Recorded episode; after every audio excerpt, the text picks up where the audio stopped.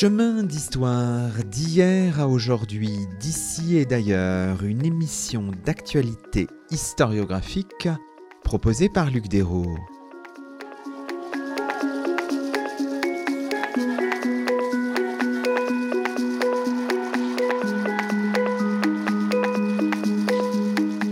Bonjour à toutes et à tous, c'est le 138e numéro de nos chemins d'histoire, le 18e de la quatrième saison, et nous avons le plaisir d'accueillir à notre micro Christiane Clapiche-Zuber. Bonjour à vous.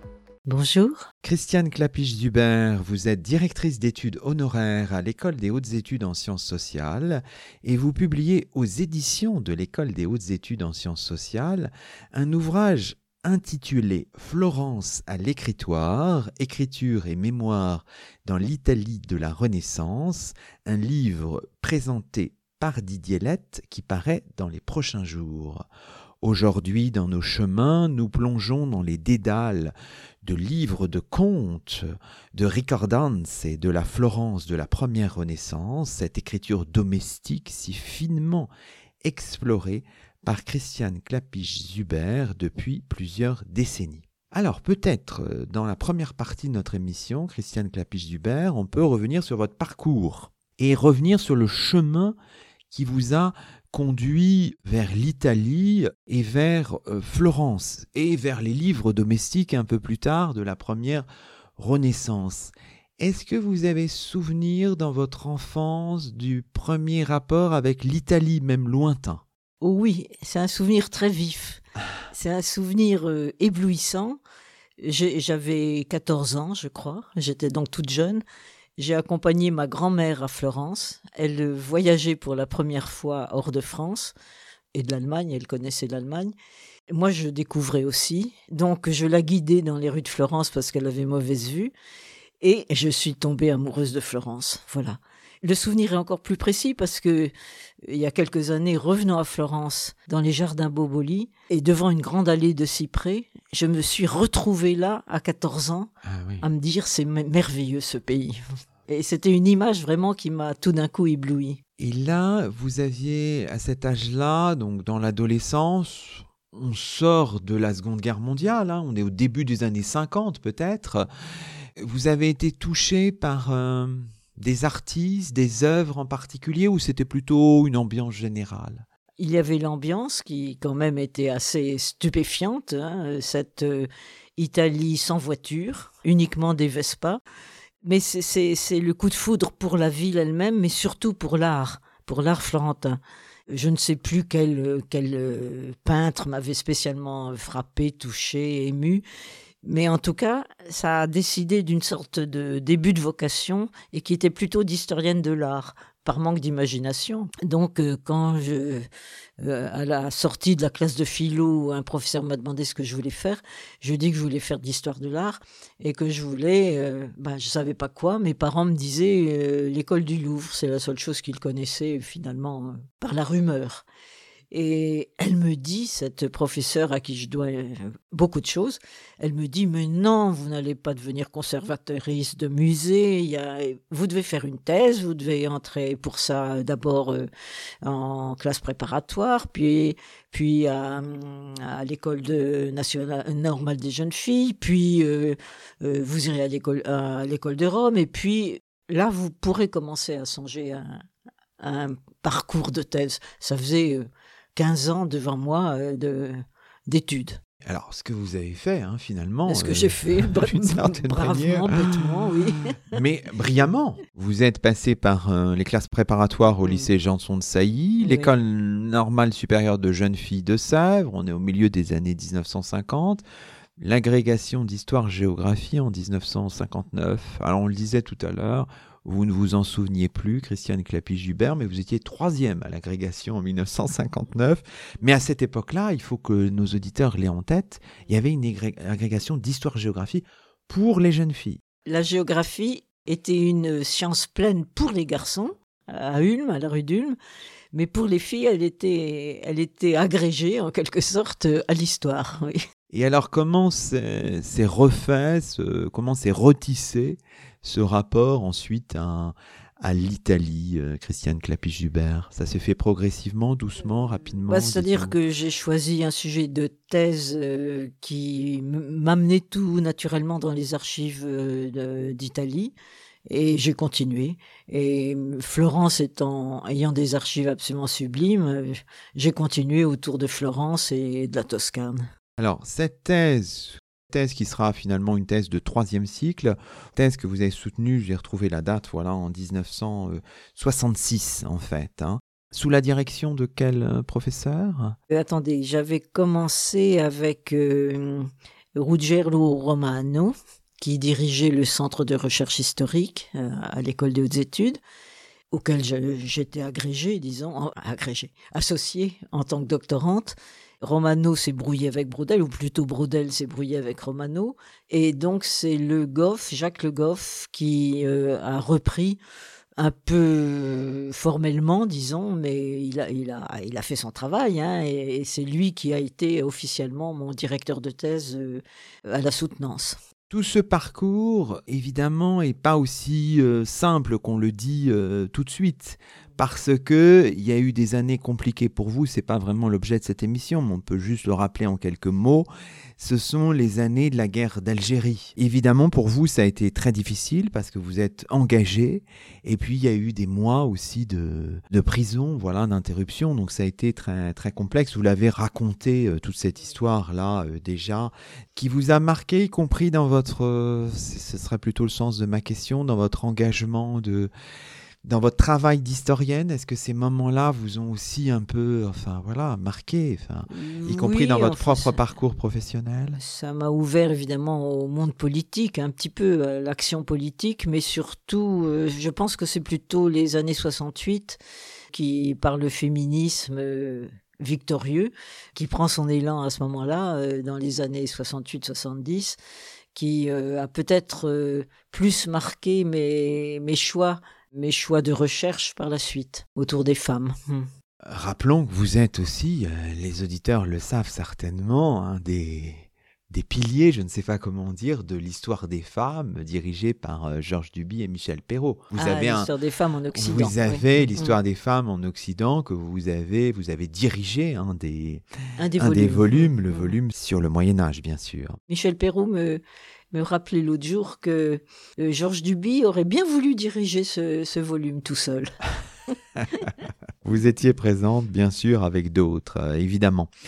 Alors, dans ce cheminement vers l'Italie, vers Florence, euh, il y a évidemment tout le travail qui va vous occuper 12 ans, une dizaine d'années avec David Hurley, votre collègue américain, hein, sur le, le catasto florentin de 1427, hein, et qui a donné lieu à la publication qui s'appelle Les Toscans et leurs familles aux éditions de l'École des hautes études en sciences sociales en 1978. Expliquez-nous en quelques mots cette aventure-là. Ben là, je crois que c'est Brodel qui avait rencontré euh, Herli en, Italie à un colloque qui l'a fait parler d'un travail qu'il envisageait ou qu'il avait commencé euh, à, pratiquer, qui en a parlé à Leroy Ladurie en lui disant ben trouve-moi les hommes pour euh, les hommes pour travailler là-dessus avec avec ce David Hurley. Et voilà, c'était moi. C'est tombé sur moi et, et je me suis enthousiasmé pour ce travail qui, qui promettait enfin des découvertes assez formidables. J'ai rencontré Early, on a, on a fait alliance, disons. Mais en quoi consistait ce travail? Expliquez-nous un peu. Écoutez, c'était un, le document sur lequel euh, il était question de faire cette recherche. C'était un, un énorme document fiscal dans les archives de Florence, avec trois états du document les préliminaires, les, fiches personnelles des contribuables, puis euh, les registres maîtres euh, sur lesquels était calculée la, cote d'impôt, puis des sommaires où était rapporté juste le nom et la cote d'impôt. Donc on avait tout et on couvrait quasiment toute la, Toscane, avec quelques lacunes, mais qui se comblaient par euh, l'une ou l'autre des, formes de cet enregistrement. Et Hurley avait commencé à travailler sur la région de Pistoia, la ville sur laquelle il avait fait sa thèse. Il était plus âgé que moi, hein, de, quelques six ans, je crois, me rappeler. Il avait eu l'idée, en effet, de, de mettre ça dans l'ordinateur. Il n'y avait pas tellement encore d'études par l'ordinateur, sur le, grâce à l'ordinateur, sur de grands ensembles. Mais le centre de recherche historique auquel j'étais rattaché, donc à l'école des études, c'était un peu spécialisé dans ces enquêtes euh, aidées par le computer. Et voilà, donc on s'est lancé là-dedans, on a codé toutes ces familles, euh, je sais plus combien il y en a, 64 000 je crois, euh, ce qui faisait 160 000 personnes, individus détaillés avec leur âge, leur sexe, leur âge, leur état matrimonial ou filial, conjugale, etc.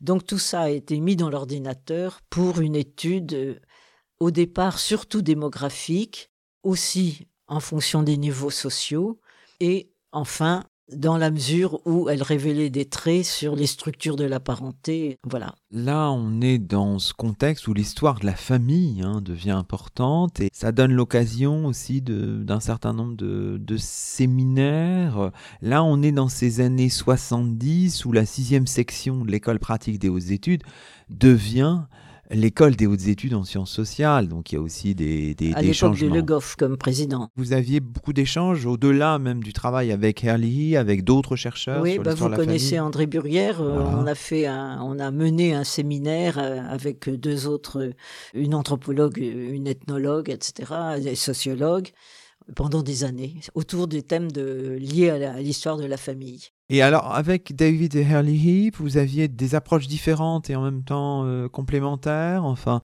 euh, Oui, il avait une vision un peu lénifiante, lénifiante, euh, selon moi, des rapports de famille. C'est-à-dire, enfin, qu'est-ce que...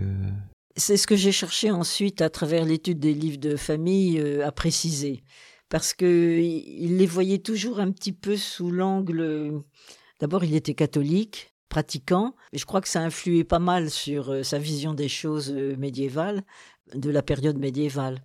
Il voyait donc les rapports conjugaux comme euh, déjà stabilisés autour d'une image qui, depuis Philippe Ariès, a envahi, disons, l'historiographie, mais qui, pour cette époque, me semblait quand même un petit peu trop gentillette. Alors c'est à ce moment-là que vous avez eu déjà un, premier aperçu de l'intérêt des livres de famille. C'était pas l'objet, mais c'était une source peut-être complémentaire. Déjà, vous avez eu un premier bah, aperçu. C'est Hurley là qui m'a lancé là-dessus qui nous a lancé là-dessus pour ce livre, pour cette étude du catasto, mais qui m'a donné l'impression que c'était une piste à, fouiller de plus près. Dans les années qui suivent, j'ai surtout euh, concentré mes, recherches dans les archives. Erlil connaissait surtout ceux, qui avaient été euh, déjà édités, mais je me suis aperçu, euh, en regardant dans les archives, qu'il y en avait un nombre, des centaines en fait de compositions, euh, disons, un peu euh, hétéroclites, mais euh, des centaines de livres qui appartenaient à ces, à ces écritures domestiques. Et ces livres domestiques, quand, voilà, au tournant des années 70-80, vous en saisissez, avaient été un peu négligés par l'historiographie, on peut dire ça? Certains avaient été édités, publiés par des, des érudits ou des historiens très tout à fait respectables. Et l'ensemble avait aussi été euh, examiné par deux chercheurs italiens, Cicchetti et Mordenti, qui avaient un peu recensé euh, entre Moyen Âge et époque moderne. Mais bon, enfin, il méritait tous ces livres de famille, il méritait vraiment euh, de s'y plonger autrement. Alors, essayons de comprendre un peu de quoi il s'agit hein, pour les auditeurs qui ne sont pas tout à fait familiers de ces ricordanze. Hein, c'est comme ça qu'on les appelle. Comment, quelques mots, définir ces, ces, livres de domestiques? ben, c'est aussi un type de notice qu'on entre dans ces livres domestiques. C'est une notice sur un événement. Ça peut être la naissance d'un enfant, ça peut être euh, le prêt d'une cuirasse, ça peut être euh, un litige avec un voisin, etc. Le livre de Relicordi, qui est le mot à l'origine de Relicordan, c'est le livre est en général divisé ou par ordre chronologique ou par débiteur créancier avec les notices ricordances qui peuvent finalement être séparées distingué du reste, donné à la fin du livre et qui éclaire justement les, les contes précédents. Donc les relicordances, c'est un petit peu abusif de nommer tous ces livres de famille du terme de relicordances. Hein. Moi, je préfère le, le terme de livre domestique parce qu'en effet, il couvre la vie domestique. Je ne parle pas de livres d'affaires, hein, je parle de livres vraiment qui sont tenus sur les affaires de la maison, du ménage. Et donc, ils, sont, ils deviennent, dans le courant du XVe siècle, très, très souvent, le plus souvent, divisés entre trois parties les débiteurs, les, créanciers et les relicordanes. Chacun euh, renvoyant d'une page à l'autre. Et c'est cette troisième partie qui est la plus intéressante, c'est ça bah, Pour les historiens, les historiens Oui, pour les historiens, oui. Mais écoutez, la, la, vie économique de la famille est, passionnante, effectivement, aussi. Hein. elle, est contenue dans les deux premières parties. Essayons de faire des ponts avec ce qu'on peut connaître par ailleurs. Est-ce que c'est proche ou différent de ce qu'on appelle, nous, parfois, des journaux de raison. les livres de raison. Les euh, livres de raison française, à la française. Bah, écoutez, si on considère que les que la partie relicordance c'est de, de mes livres de, de domestiques, on peut dire qu'en effet, là, c'est tout à fait comparable parce que les livres de raison français entremêlent aussi quelques contes, mais euh, c'est pas du tout formalisé de la même manière que, que ces livres. Parce que ces livres de domestiques florentins et toscans et, et d'autres villes hein, sont liés tout à fait aux pratiques marchandes. D'accord, ça c'est très important. Et donc ces deux premières parties euh, qui sont, euh, j'imagine, donc des listes de chiffres, enfin voilà. Oh, des, euh, des, chiffres avec des, oui, enfin, disons le, tel champ me rapporte tant de boisseaux de seigle, etc. Et puis tout ça est additionné, trituré pour figurer éventuellement dans des comptes finaux. On peut en faire une exploitation pour une analyse purement d'histoire économique, hein, c'est ça? Absolument. Histoire agraire, histoire économique, oui. Mmh. Et la troisième partie, on peut aussi l'analyser de manière peut-être plus qualitative, mais on peut, j'imagine aussi, d'un livre domestique à l'autre, il y a des, euh, des renvois. Des renvois, des éléments qui reviennent, etc. On peut aussi en faire une analyse euh, sérielle?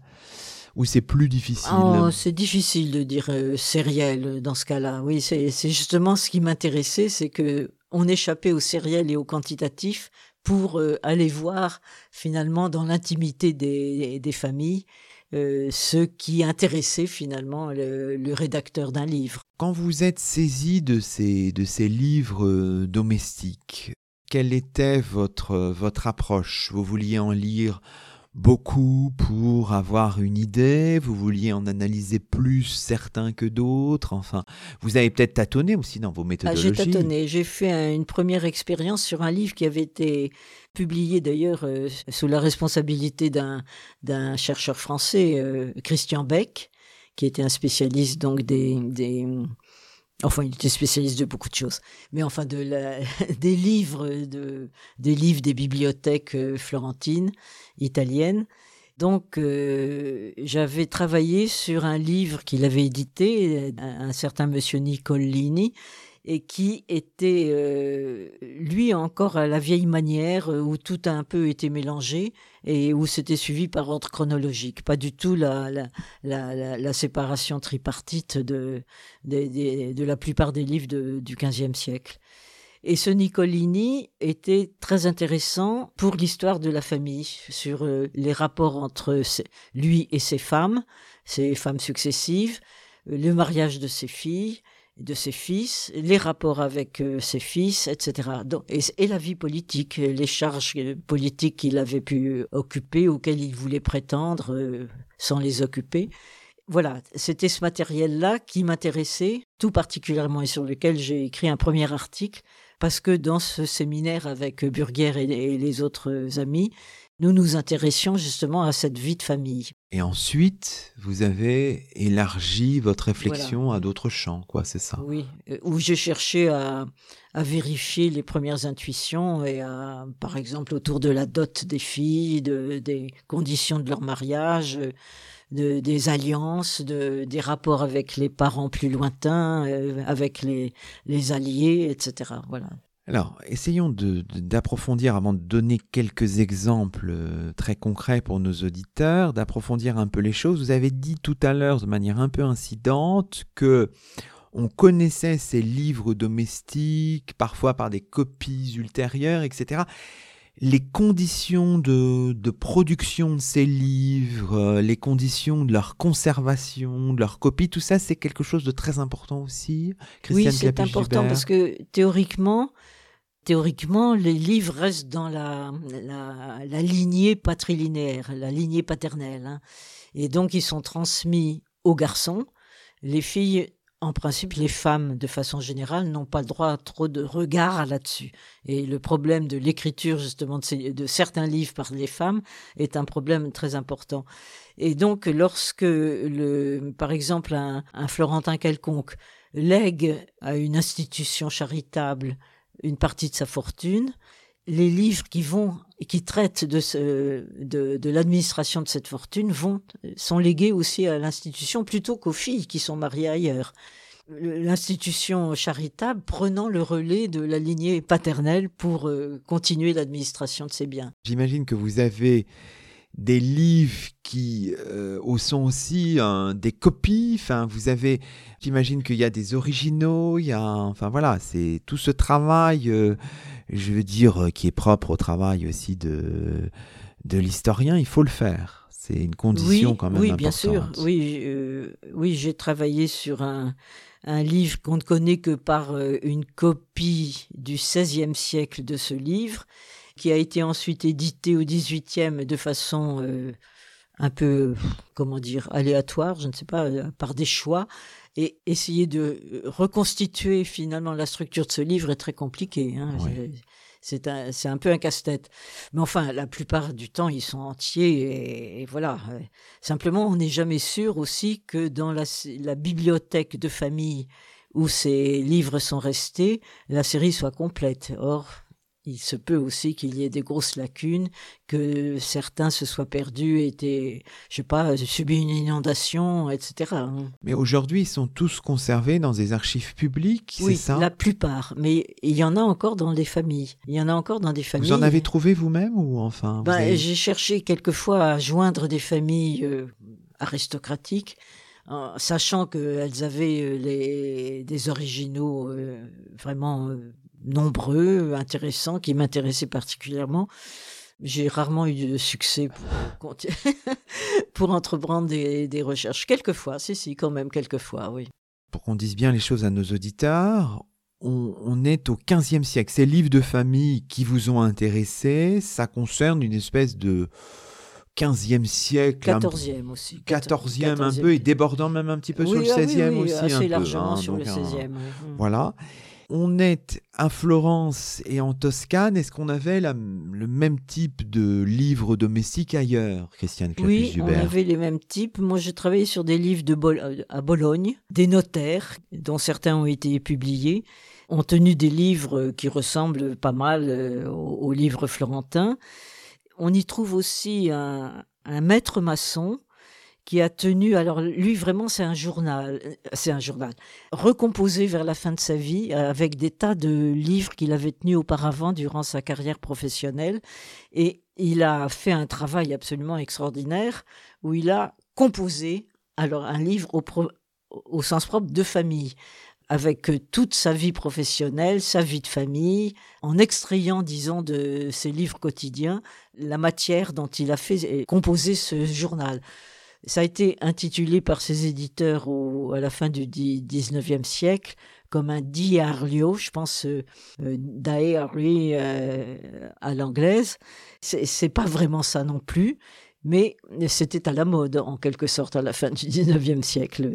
Alors justement, ça pourrait constituer notre premier exemple, hein, qui est euh, vraiment que vous citez abondamment. Alors ce, maçon bolonais s'appelle... Euh, Gaspard Leinadi. Il a vécu entre 1418 et 1504. Hein, oui, presque même centenaire, oui.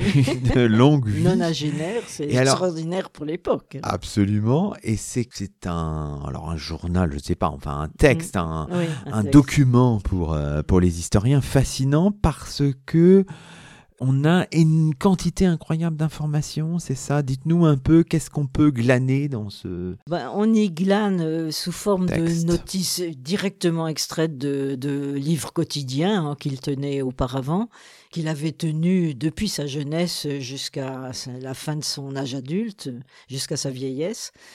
Mais il a travaillé très tard. Hein. Il tombait encore des échafaudages à 70 ans. C'est assez extraordinaire. Il a recomposé, disons, sa vie à travers euh, ces notices, en les revisitant, en les corrigeant, en les améliorant. C'est, il a fait vraiment un travail d'auteur. Il ne pensait sûrement pas à les publier, c'était destiné aussi aux générations suivantes mais il avait une conscience en effet de, de l'importance finalement de sa vie.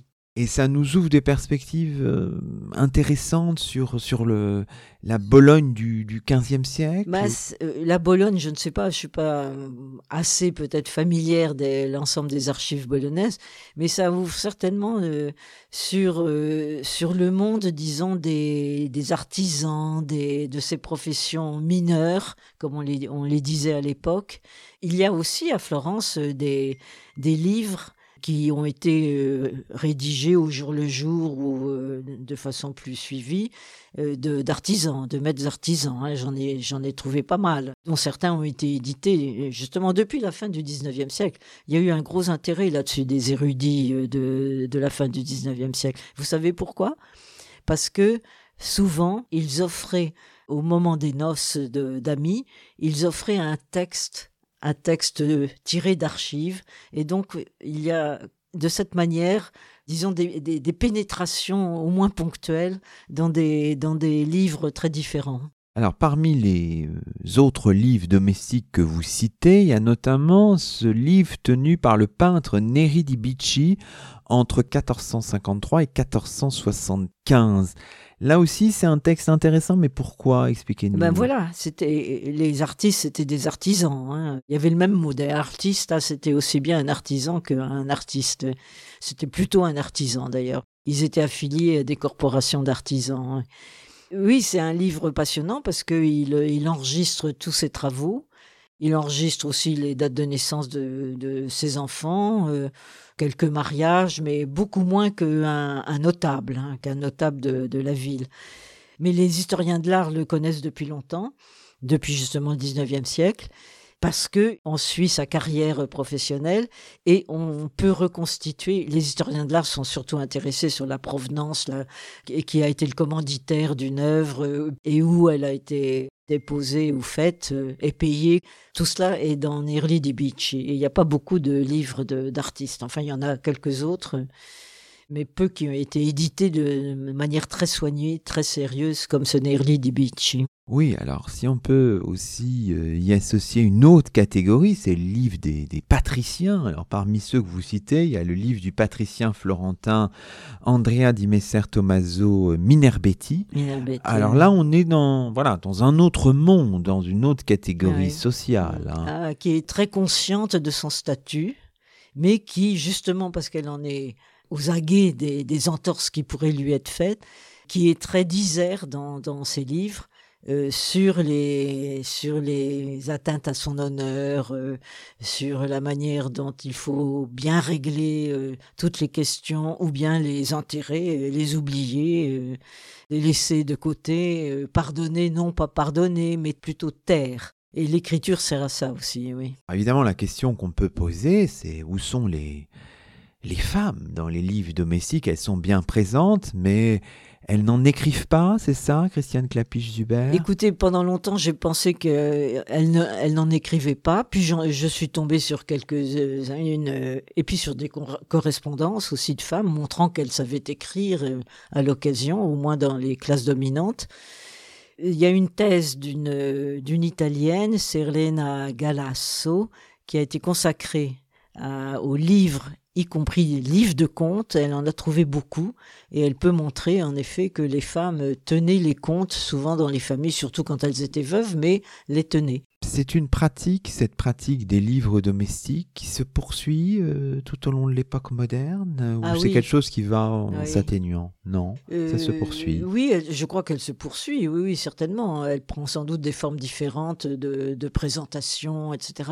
On y mêle peut-être plus de la même manière les, les affaires de famille, les- la vie intime des familles, mais euh, ce- cela, je pense que cela se distingue davantage à l'époque moderne entre livre de contes à proprement parler et livre de famille à proprement parler. J'imagine que vous avez eu aussi le loisir de consulter les originaux, etc. Oui, bien sûr. hein. C'est euh, c'est émouvant, ces textes, enfin, Ah oui, c'est émouvant. ces archives, ouais. c'est émouvant, oui.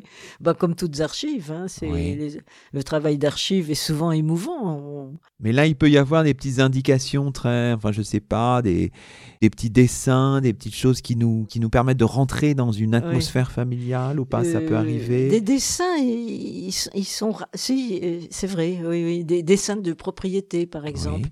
de forteresses qu'une famille bien. euh, possède dans, dans un village euh, et, et fait un petit dessin en effet pour montrer comment ça se passe, comment, comment ça se présente. Des dessins de personnes, non, c'est ça, ça, j'en ai guère trouvé.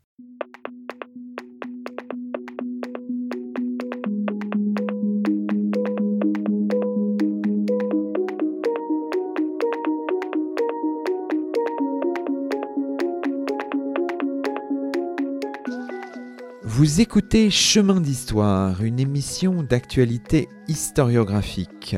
Aujourd'hui, Luc Desros s'entretient avec Christiane Clapiche-Zuber, directrice d'études honoraires à l'École des hautes études en sciences sociales, autrice aux éditions de l'École des hautes études en sciences sociales d'un livre intitulé Florence à l'écritoire, écriture et mémoire dans l'Italie de la Renaissance.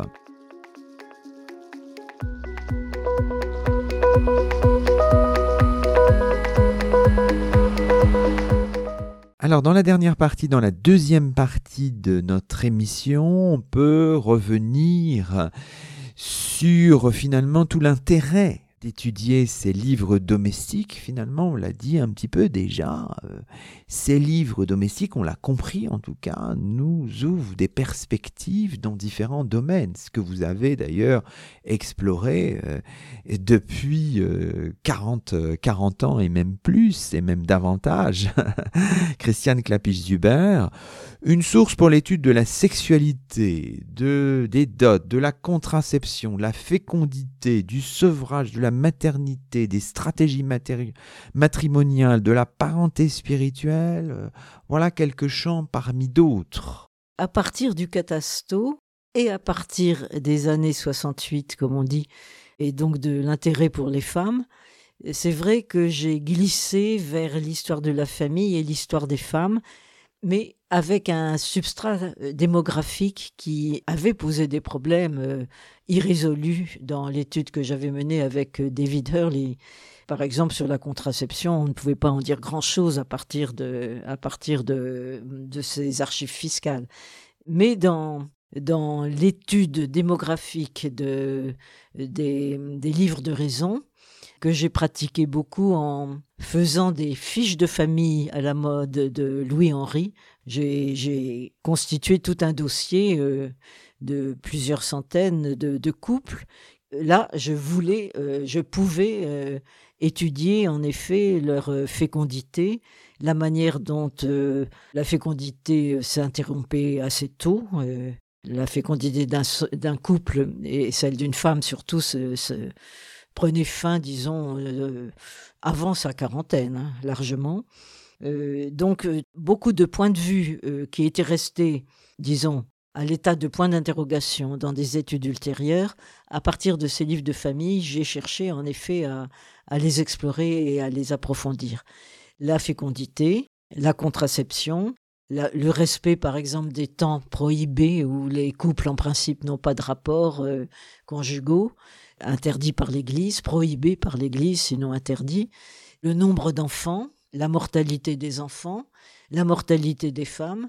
Tout ça, c'est des choses que j'ai pu étudier à partir de ces fiches de famille, qui, si elles ne répondent pas à tous les critères de Louis-Henri, qui était très rigide là-dessus. Il fallait euh, observer des, quantités de conditions qui, évidemment, dans des archives malgré tout très anciennes et qui n'étaient pas faites pour ça, pas destinées à ça, qui n'avaient pas vocation, comme on dit aujourd'hui, à ça, pour ça.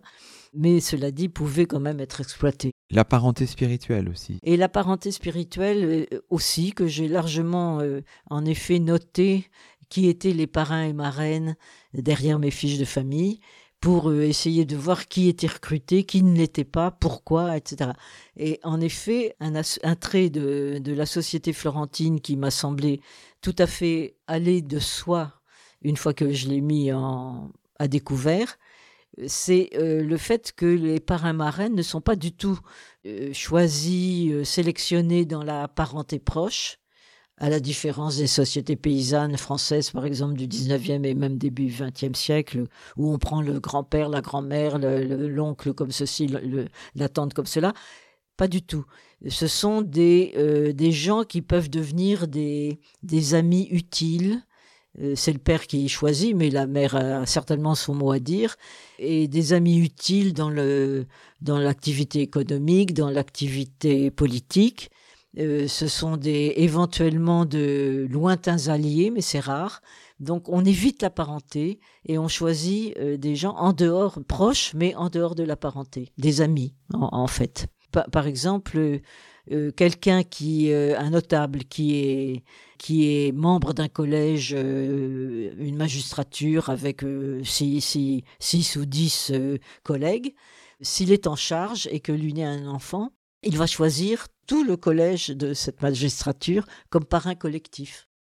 Quelqu'un, un homme qui euh, pense ne pas pouvoir doter une fille pour la marier convenablement et qui veut la faire entrer dans un monastère, choisit comme marraine tout un couvent de femmes. Vous avez consacré un grand nombre d'articles à toutes ces questions et euh, certains sont parus sous la forme de recueils. Euh, Christiane Clapiche-Dubert aux éditions de l'École des hautes études en sciences sociales, euh, auxquelles vous êtes très fidèle, en 1990, La maison et le nom, et en 2020, Mariage à la Florentine.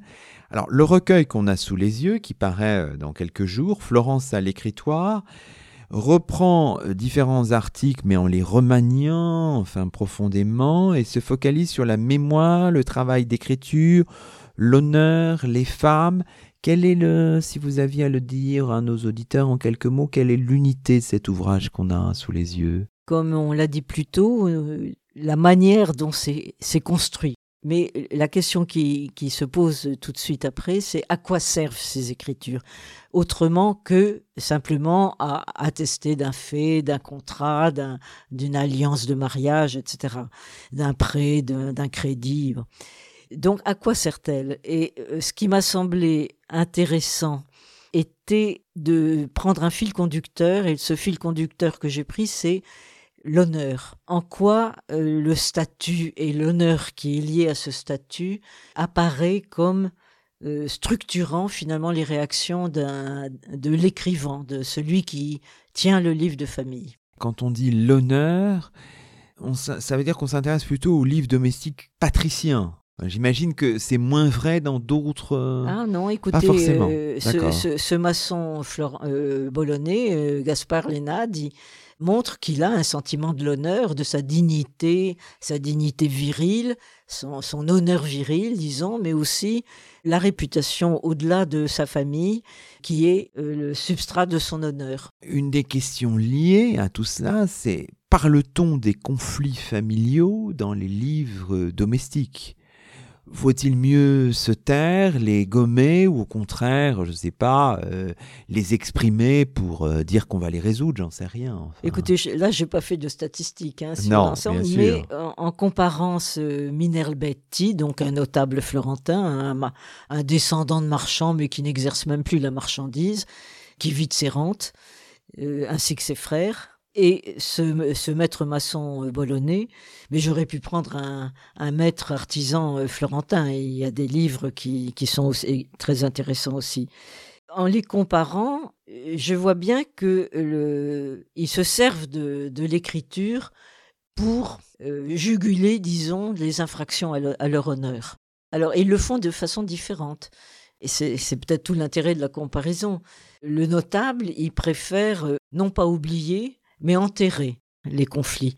Il dit je je veux plus parler de ce frère infâme qui a voulu me déshonorer et donc je ne parlerai plus de lui. La mémoire familiale devrait s'interrompre. C'est pas vrai d'ailleurs parce qu'ensuite il en parle encore. Mais sa réaction est celle-là. Tandis que le que Nadi, le maçon bolonais, il rumine dans son livre. je pense que c'est plutôt pour euh, euh, résoudre son propre le conflit auquel il est acculé par cette atteinte à son honneur ou à sa dignité d'homme. Un des autres euh, fils rouges finalement de cet ouvrage-là, mais aussi de tout votre travail sur les, les livres domestiques, c'est évidemment la question de, de l'écriture. Et la question, une des questions qu'on peut se poser, c'est euh, y a-t-il euh, une différence, évidemment, on imagine, mais de quelle nature entre l'écriture des élites les écritures populaires Est-ce qu'on peut faire de telles typologies ou finalement, dans l'acte d'écrire des livres domestiques, euh, des rapprochements sont possibles? Quel est l'état de vos réflexions à ce sujet? Je ne constate pas de très grosses différences si je lis des, livres domestiques d'artisans florentins avec leurs leur compatriotes euh, Minerbetti, par exemple. Ils écrivent tous un toscan euh, acceptable, tout à fait acceptable, peut-être un peu plus soigné chez le notable que, que, chez le chaudronnier, mais malgré tout, quant à, Nadi à Bologne, euh, alors lui, il écrit euh, avec un, disons, un dialecte bolonais, une, et une orthographe bolognaise très, très accentuée. Hein. Il faut vraiment le lire en, se faisant à l'oreille bolognaise. L'écriture, est-ce qu'elle est prime sautière plus chez euh, les gens du peuple que chez les, que chez les, notables? Ça a été une question soulevée par un chercheur, James Hamlang, qui euh, voyait en effet une écriture, une écriture plus directe, plus spontanée, plus moins contrôlée euh, chez les artisans ou chez les gens, les gens du peuple. Il travaillait sur l'Espagne, lui, hein, ou la Catalogne et l'Espagne moi, je l'ai pas tellement constaté euh, entre les, ce que raconte euh, Minerbetti des frasques de son, de l'un de ses cadets, euh, un frère qui se marie comme il veut, qui, enfin bon, qui enfreint toutes les règles, disons, de comportement normal dans l'alliance à Florence, et ce que raconte Nadi des choix professionnels de ses fils qui n'en font qu'à leur tête, euh, en, se promenant à travers la péninsule italienne d'un mètre à l'autre, en, changeant d'idée sur ce qu'il voulait faire comme euh, carrière professionnelle. Bon, les réactions sont à peu près les mêmes, hein, fondamentalement. ce sont les, rapports entre générations, sont les rapports entre à l'intérieur des fratries qui, qui sont en cause, en fait, dans un cas comme dans l'autre. On ne l'a pas dit, mais évidemment, ceux qui euh, écrivent, hein, ces auteurs, là, vos héros en quelque sorte, euh, euh, les héros de ce livre, hein, ils maîtrisent l'écriture, mais quel pourcentage de la population florentine est capable d'écrire en ce 15e ah, ça, siècle? C'est un peu difficile, mais je pense que jusqu'à des milieux artisanaux, je dis pas des salariés des industries, hein, mais euh, là, on a vraiment euh, pas grand-chose, mais euh, l'écriture, enfin les enfants vont, les, garçons vont à l'école, hein, apprennent assez à écrire pour pouvoir tenir et, à compter pour pouvoir tenir un, livre de contes sommaire et, des notices éventuellement adjointes, des recordances et sommaires également.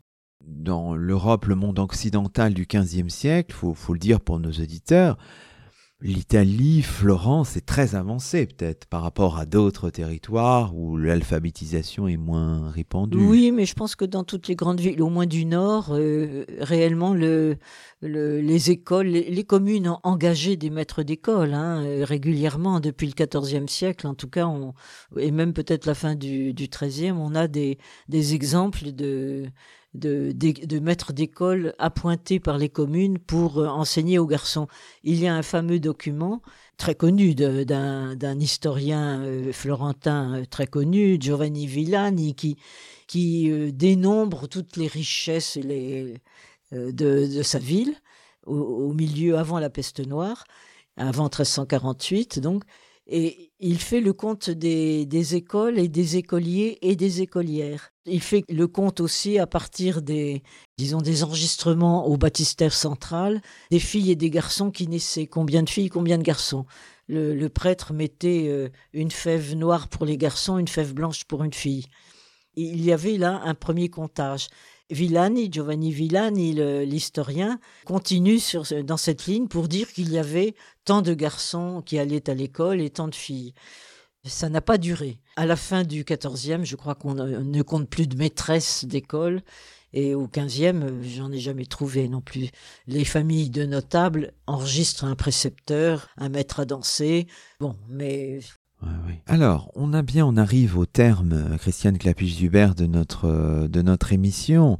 Et la question qui est toujours euh, classique, c'est votre chemin, votre chemin d'histoire. Donc, ce livre est sur le point d'être, d'être publié. Vous continuez toujours à travailler sur ah oui. l'Italie, Florence du 15e siècle. Quels sont vos, vos projets là, dans les ah, mois qui viennent? J'en ai peut-être trop. Reprendre l'histoire de ma famille. Euh, oui. Peut-être faire encore un volume de reprenant des travaux plus anciens pour les, les réincorporer, leur donner vraiment une, une structure commune et, et, et, voir les questions qui se posent à partir de ces articles, ce que je me pose, euh, ou, ou que, je sais pas, les recherches environnantes ont pu poser. Euh, euh, voilà. Oui. Alors l'histoire de votre famille, c'est vous avez ressenti ce besoin de, de raconter ah, bah, J'ai été sollicitée par, euh, par mes petits-enfants, ma petite fille, de, ah. d'écrire, d'écrire mes souvenirs parce qu'elle savait que je, je m'étais penchée sur les souvenirs, sur les carnets euh, journaliers de ma grand-mère qui était née quand même en 1876. Donc vous voyez, ça fait des sauts de trois générations en trois générations. Ça l'intéressait donc la mienne, ma petite fille, de que sa grand-mère euh, fasse aussi un travail comme ça sur lequel elle pourrait se pencher quand elle aurait l'âge que j'ai aujourd'hui. Parce que, donc, pour les auditeurs qui ne le sauraient pas, vous êtes né en, en Alsace. en Alsace, c'est ça que je voulais dire dans une famille plutôt de culture protestante, c'est ça? Oui, c'est ça. C'est mm. ça. Et donc, euh, vous avez finalement, vous avez travaillé sur l'Italie avec des mm. une culture complètement euh, différente. C'est ça qui est. Oh ben, vous savez, j'étais petite quand même quand mes parents ont quitté l'Alsace devant l'avancée nazie, tout simplement allemande. Et, et donc, j'ai toujours vécu dans la région parisienne, moi, finalement. J'avais trois ans en 39, oui. Et écrire vos souvenirs, ça veut dire aussi euh, raconter tout ce que vous avez vécu euh, pendant euh, la guerre d'Algérie, tout bah ça. voilà. Entre autres, Entre autres, voilà. Donc c'est ça. Et vous-même, ultime peut-être question, vous avez écrit des, des, formes de, je sais pas, de, de journaux de raison, de journaux de bord? Jamais. Jamais. J'ai jamais eu l'idée ni, ni le même besoin. Même les étudiants. Vous vous êtes jamais dit dans les années 70 Non, mais quand ma petite fille me l'a, me, l'a suggéré, je me suis dit, bah tiens, oui, voilà, je m'y mets. bon, bah écoutez, euh, bon courage pour cette écriture-là. Et puis, euh, un grand euh, merci à vous. Merci à vous. C'est ainsi que se termine le 138e numéro de nos chemins d'histoire, 18e de la quatrième saison. Aujourd'hui, nous étions en compagnie de Christiane Clapich-Zuber, directrice d'études honoraires à l'École des hautes études en sciences sociales, autrice aux éditions de l'École des hautes études en sciences sociales d'un ouvrage passionnant sur le point d'être publié, un livre intitulé Florence à l'écritoire, écriture et mémoire dans l'Italie de la Renaissance toutes nos émissions sont disponibles sur la plateforme SoundCloud et sur le site chemindhistoire.fr avec un S à chemin. À très vite pour un nouveau rendez-vous radiophonique. Que la force historienne soit avec vous.